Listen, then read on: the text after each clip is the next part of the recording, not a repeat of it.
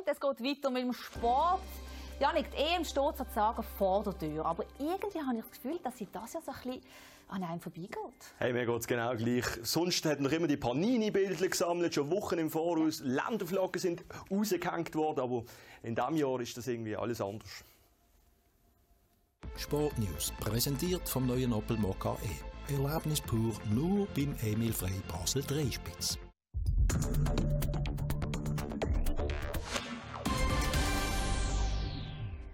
Mit einem Jahr Verspätung startet die fußball mit dem Eröffnungsspiel zwischen Italien und der Türkei. Anders als man es von den letzten Turnier kennt, scheint aber der EM-Hype noch nicht wirklich tot zu sein. Meint man das nur oder ist das wirklich so? Wir sind im Detailhandel nachfragen, wie das eigentlich mit den EM-Artikelverkäufen momentan aussieht. In der Manort Basel bestätigt man den Eindruck, dass der Hype trotz dem morgigen EM-Start noch nicht so da ist. Ja, der Hype ist noch äh, verhalten. Es ist, äh, denke ich, auf Corona zurückzuführen. Aber ich bin optimistisch und guter Dinge, dass wir schon bald, sobald das erste Spiel angepfiffen wird, den Hype spüren werden. Dass die Fanartikelverkaufszahlen durch Corona nicht so hoch sind wie in den letzten Jahren, spürt man auch bei der Mikrogenossenschaft. Aber auch bei ihnen ist man zuversichtlich, dass mit dem morgigen Abpfiff das EM-Fieber steigt, schreibt die Mikrogenossenschaft auf Anfrage.